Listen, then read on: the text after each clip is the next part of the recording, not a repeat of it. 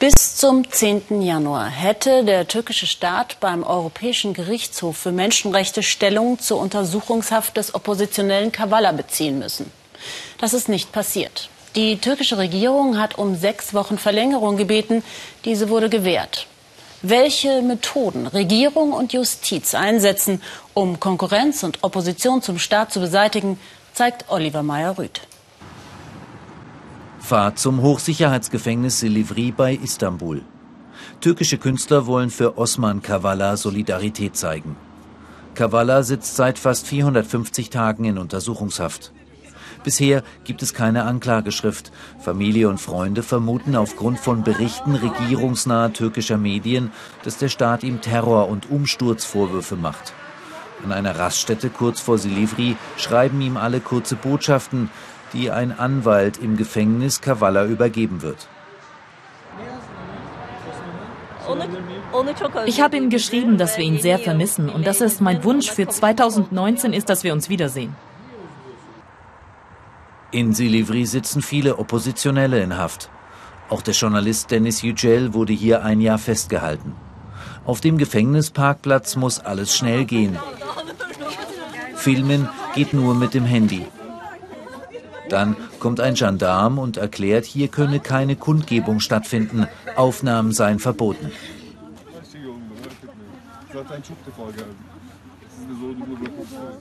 Osman Kavala stammt aus einer industriellen Familie. Er hat das Anadolu Kulturinstitut gegründet und einen großen Teil seines Vermögens in dieses gesteckt. Das Institut arbeitet trotz Kavalas Inhaftierung weiter. Anadolu Kultur finanziert Kunstprojekte und setzt sich für Völkerverständigung und Menschenrechte ein. Der türkische Staatspräsident Erdogan behauptet jedoch, Kavala sei ein Agent. Über einen von denen, die wegen Agententätigkeit festgenommen wurden, wird gesagt, er sei Gründer einer zivilgesellschaftlichen Organisation. Er sei ein guter Mensch und ein guter Landsmann. Mit solchen Beschönigungen versucht man nur, von seinem eigentlichen Ziel abzulenken. Kavalas Ziel, so Erdogan, sei der Umsturz der türkischen Regierung. Kavala habe die anfangs friedlichen Gezi-Proteste im Jahr 2013 in Istanbul mitinitiiert und mitfinanziert. Diese schlugen später in Gewalt zwischen Sicherheitskräften und Demonstranten um. Kavalas Frau Aische Burakavala und Asena Günal, Leiterin des von Kavala gegründeten Anadolu Kulturinstituts, entgegnen, Osman Kavalas einziges Ziel sei das Brückenbauen zwischen Menschen. Dafür habe er zum Beispiel in Istanbul dieses Kulturzentrum geschaffen.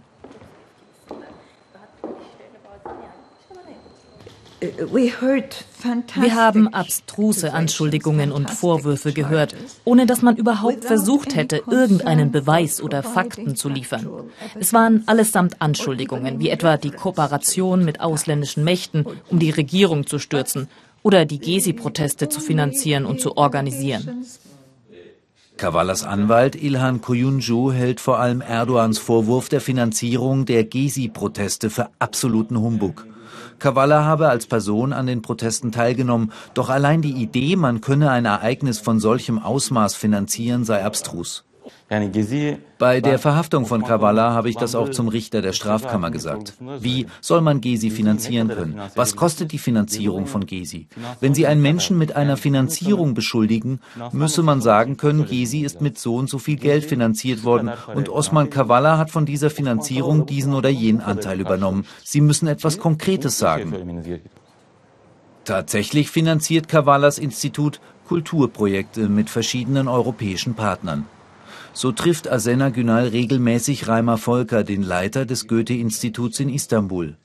Nach Kavalas Festnahme stellen regierungsnahe türkische Medien auch das Goethe-Institut an den Pranger. Wenn Sie uns ins Visier nehmen, dann nehmen Sie auch europäische Kulturinstitute ins Visier.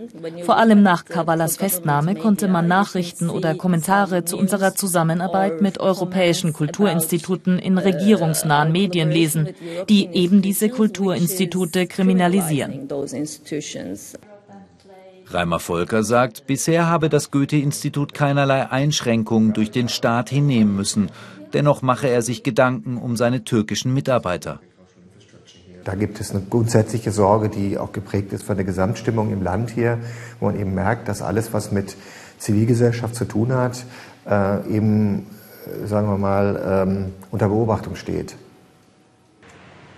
In diesem Gebäude in Istanbul war bis vor kurzem das Büro der Stiftung Open Society des ungarischen Milliardärs George Soros. Anadolu Kultur arbeitete mit der Open Society Stiftung bei zivilgesellschaftlichen Projekten eng zusammen.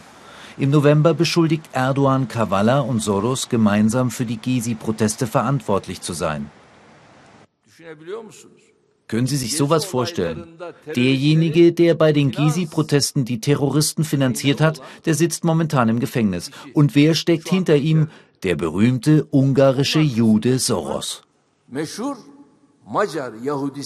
Soros. Inzwischen hat die Open Society Stiftung die Türkei verlassen.